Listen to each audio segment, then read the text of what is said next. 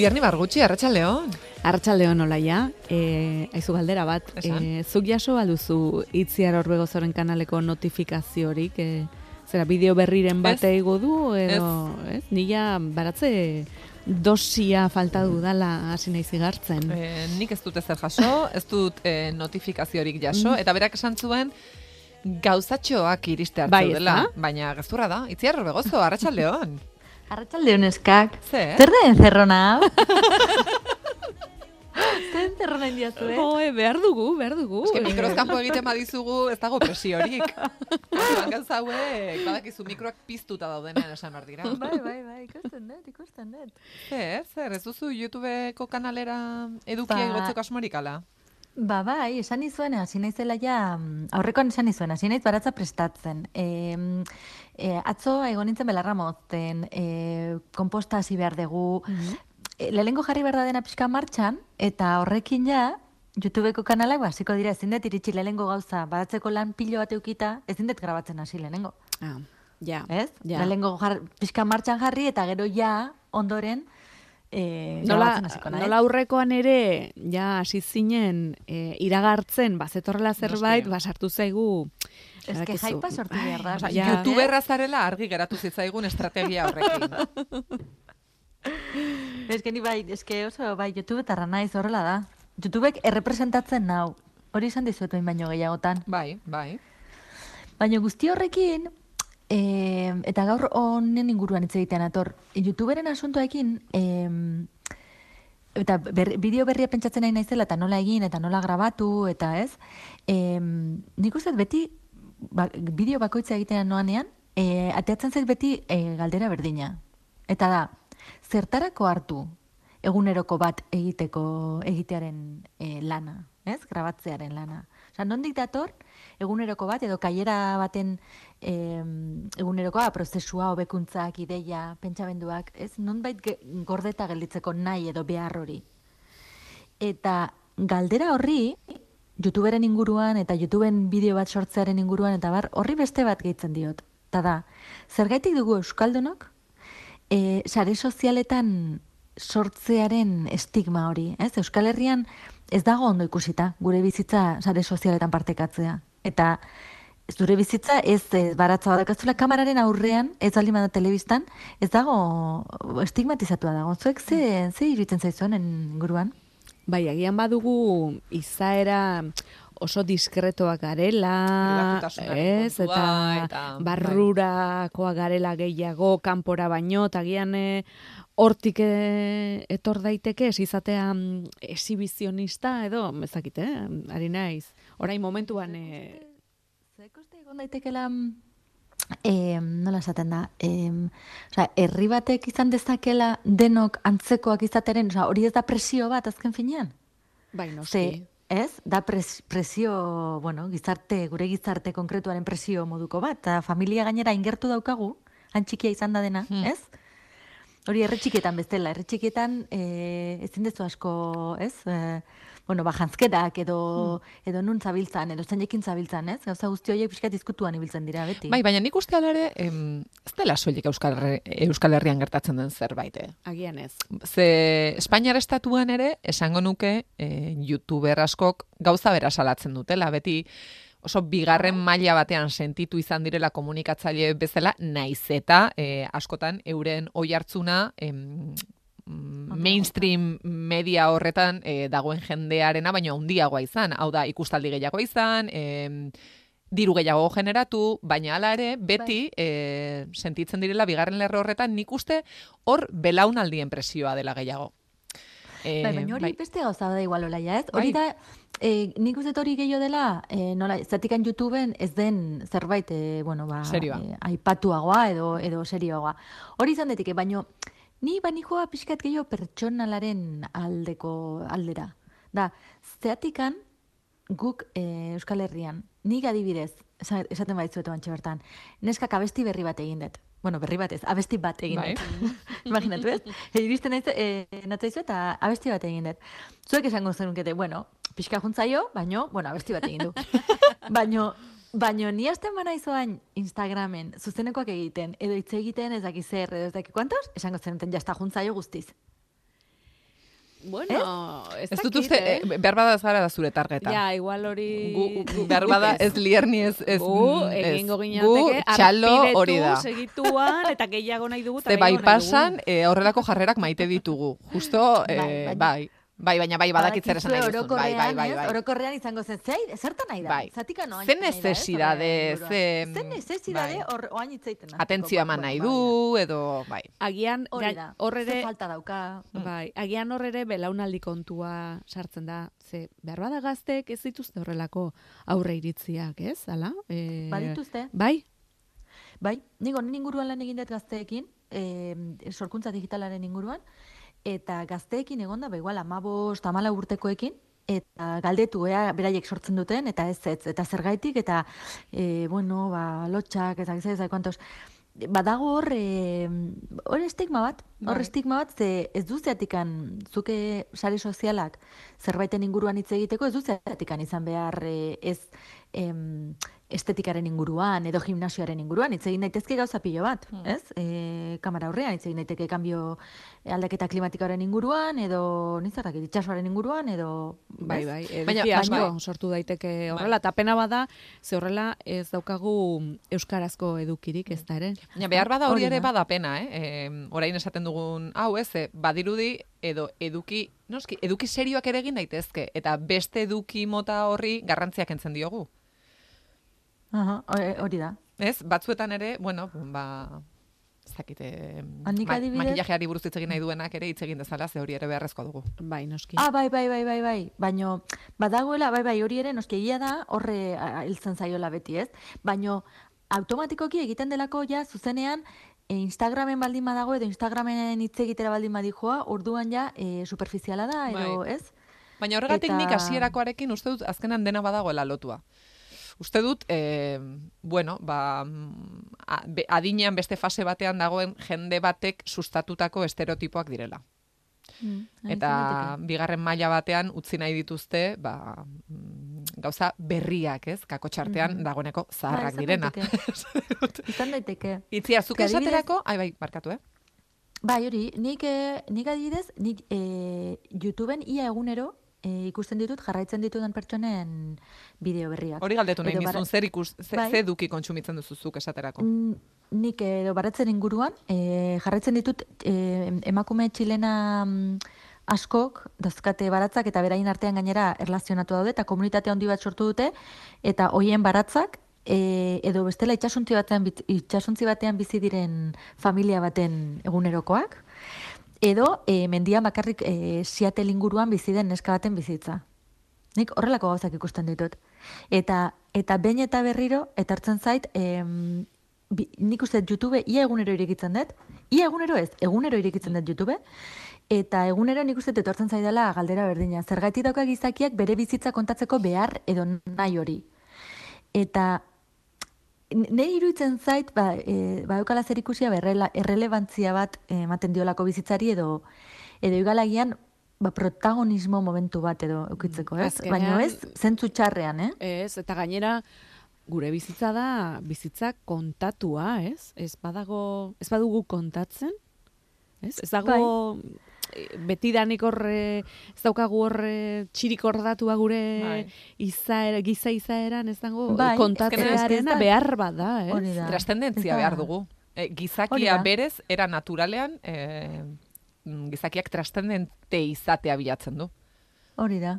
Egon Eta, dela, eh, behintzat, munduan bera ere egon dela, ez? E, Honekin esan erakustea. dezakegu, hori da, esan dezakegu behar hau, ez, bizitzaren, bizitza kontatzearen behar hau ez dela, gaur egungo sare sozialekin ikusten den zerbait, baizik eta aspalditik datorren zerbait dela, ez? E, Ana Frankek adibidez esaten zuen idaztearen inguruan, bere kaieran esaten zuen, em, dena aztu dezaket idazten ari naizen bitartean. Nire penak desagertzen dira, nire kemena berpizten da, esaten zuen berak.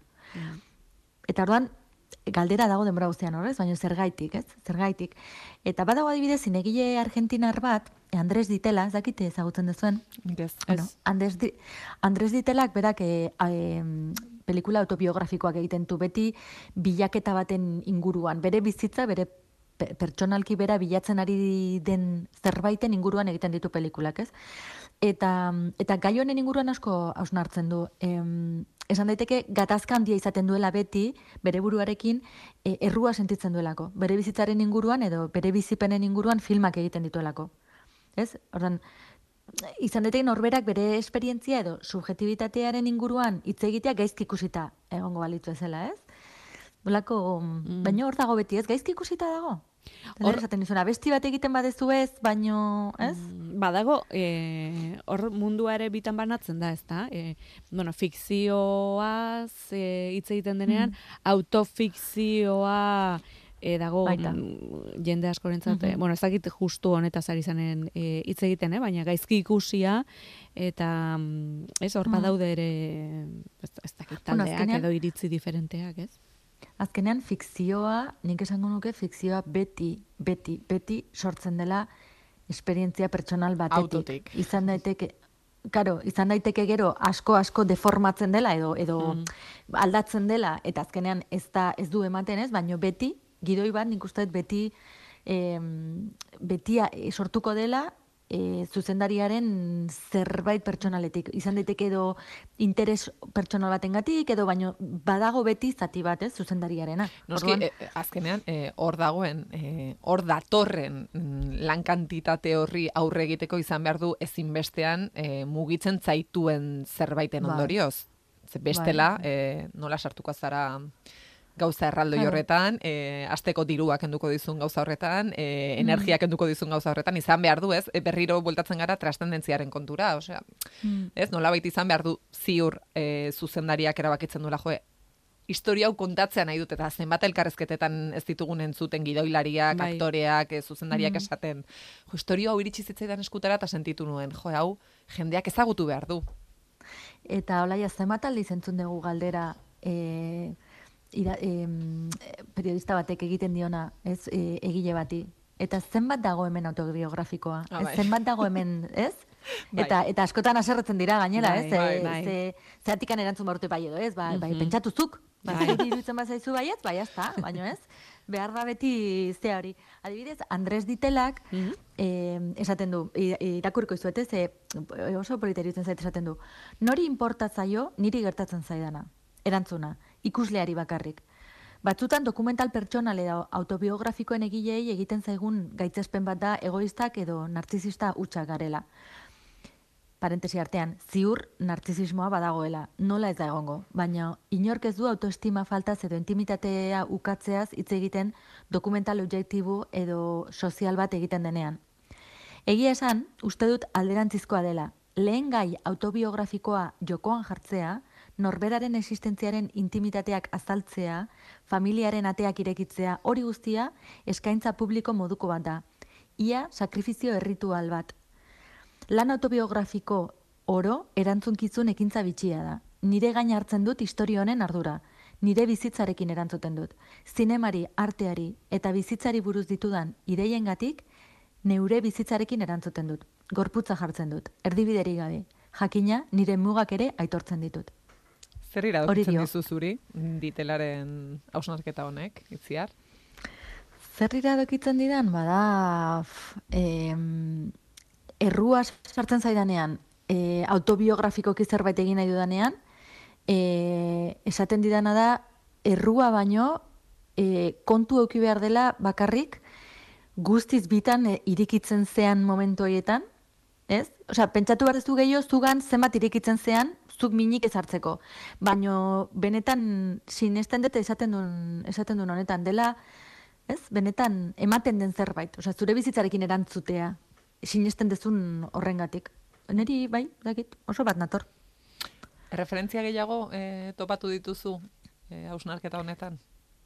Bai, prostek eh, esaten zuen, eta hau oso interesgarria ditzen zait gainera, em, esaten zuen eh, bere bizitza kontatzen duen idazleak irakurleari tresna optiko moduko bat eskaintzen ziola. Irakurleak bere biziaz ikusi ez ezakena ikusteko. Hau oso oso, e, iruditzen zait oso klabea, ez?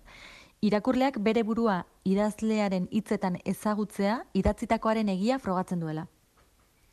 Ez, osea, autobiografiko kontatzen den, autobiografikoki kontatzen denean, eh, honek aukera ematen du alde batetik, egilea bere burua beste norbait izango balitz bezala ikustea, eta nik uste hau YouTubeen gertatzen dela, ez? Azkenan kamarak eta pantaiak ematen du e, urruntasun bat, ez zure burua ere beste nolabait ikusteko, ez? Eta, eta baita ere aldi berean, em, ikusten duenak bere burua e, nolabait errekonozitzea, edo berak duen nahi bat bestearengan ikustea eta esatea, hau nik nahi dut, badago zerbait nerea ikusten ari naizen honetan. Holako zerbait. Mm. Baina bai prosten inguruan ere hori hori esaten Bueno, du. prostek orduan badu lotura YouTubeekin. Bai, eske eta ditelak ere bai. Baita ere, baita ere. YouTube, YouTube asko mm, superficializatzen da, baino eske nik ikusten dudan bakoitzen zaten, ez ze behar da. Oam, askotan iruditzen zait adibidez, e, mendira, atzo bakizuen nola dauden bideo pilo bat mendira e, bizitzera juten den e, jendea, ez? Eta askotan Egongo esaten dut, dira ez ditugu konsumitzen, eh, Lierni? Ez, ez, ez guk ez, baina... Bueno, Bai, baina bai, bai, bai. baina badakizu zeintzuk diren hor, Bai, bai, bai, bai. egurrezko etxe txiki horiek egiten dituztenak mendian, eta Bai. bai. bueno, e, askotan esaten dut, pertsona hauek egingo lukete hau YouTube egongo ez balitz, edo Aha. kamera bat ukiko ez balute, Mhm, Galdera ona. hori ere, egingo lukete, ez jungo liateke bakarrik ara bizitzea, ez dakit zer, bai, ezin baldin baute partekatu, inorrekin bizi ez baldin badira bakarrik. Mm. Eske YouTube, YouTube hartzen da horrela oso etxean eh, konponketa bat egin nahi dezunean jartzen dezun bideo bat ikusteko, baina YouTube badauka horre... YouTubeen asko dago. Asko dago. Dena dago. Dena dago. Esan Esango bai. nuke dena dagoela. Nik gehien kontsumitzen dudan plataforma da. Benetan? Bai. Nik ere bai. Bai. Nik uste dut ez ez nik uste dut ez, baina, baina asko Eh, konsumitzen dut. Pff, nik zer ikusten dudan. E, denetarik zabor, asko. Lierni, Ah, ez, bai. zaborra, ez? Bueno, baina gustatzen zaite esatea zaborra. Baina- Baina... zaborra, esan nahi dut. Ez da eduki eraiki garri, eraikitzailea. Ez, baina esaten dut, eh, a- ari gara azkenean hasierako argudio horretara bueltatzen. Badirudi zaborra dela eta hirugarren mailako zerbait dela. Eh, ez, zaborra beharrezkoa da. Bueno, ez dakit, eh, nik ASMR eta horrelakoak ikusten ditut. Benetan? Bai, eh, kanal korear batzuk eta... Jendea jaten, tala? Ez, jendea iaten ez zait gustatzen. E, e, da- badaude batzuk estenak antolatzen dituztenak, ba, Lasaigarriak dira zoaz, zuretzat. bai, medikura eta txekio bat egiten dizute. Nik unboxingak eta horrelakoak pila bat. Tea party bat, unboxingak. Buah, unboxingak Mhm. gustatzen zaizki pila bat. Eta Ai, komentadak, eh? Ai, komentadak. Bai, Ah, niri bai, komentadak pila bat. Bai, bai, Ai, bai, ba, buf, lasaitzen haute. unboxingak- Bai. Benetan, eh? Nein asaltzen hau, em, jendea ikusten, e, bari, adibidez, e, lenguan atzo ikusi nun, e, finka lamaie dira bineska, bi aizpa bizi direnak alikante inguruan, etxe, fam, etxe familiako etxe handi batean, finka batean, eta dituzte animalipilo bat zaldiak, e, atak, bueno, eta oain zaldi bat hile da. Ai. Eta atzoko bideoa zen, kontatzen eh, alafan edo ez dakit nola izena zaldiak hile egin dela. Eta horrekin e, ba hori, e, negarrola tantakin bideo hori ikusten. Ikusten ez, nik YouTube ikusten dudalako oera joan aurretik telebistan jartzen dut, eta da, em, gero amez gaiztuak ez izateko nere estrategia. Ah, Eta eh? orduan, bueno, bueno, bueno, e, leku Nere zorion txuetara beti, eta dena jijiji, jajaja, eta ala. Nire estrategia hori zen e, futbola jartzea txikitan. Begira. Eh, begira. beldurgarria ikusten unean, gero futbola. Ja. Eta nire aita igual inguruan zebien, eta gero futbola, eta ja, hola, jazta. Ja. Eta Begira, futbola- ba, Eta nire izai futbola gustatzen, baino zen nire leku lasaia. Gaur gainera bai pasan, e, justo ez, atxeden aldiei buruz eta hitz egin behar dugu, eta gelditzeko beharra dagoenean, eta gelditzen dugunean zer egiten dugu, eta nola kudeatu e, atxeden aldi horiek, e, uste dut, YouTube, ez, ondorio estatu dezakegula, badela gure break horietako protagonista. Eta hortarako, break hoietarako, eta beste alde batetik, niri iruditzen zait, e, YouTube nik sartuko nuke sailkapen hortan, egunerokoen eta kaieren sailkapenean sartuko nuke, ez nuke gutxi etxiko, eta, eta nik uste YouTubek ere erantzuna ematen diola jendeak sortzen duenean bizitza den uskeria honek ematen duen beldurra nolabait ekiditeko. Eta YouTube ere sartuko nuke, ba, idazten, e, e, novela bat idazten duenak edo, edo pelikula bat egiten duenaren e, barruan sartuko nuke YouTube. Bueno, eta bidaiak Esan antolatzeko. detenarekin, etorriko zaizkit gainera. Ke ba, itziar? Ba, Ez, ez, ez, ez, ez. diegu utziko. Ez diegu utziko. E, itziar, em, YouTubeen ikusiko gara? Bai, laizta erneskak. Datorren astera arte, ez, ama arte, Bai. arte, ondo Hori izan, da, agur. berdin, agur.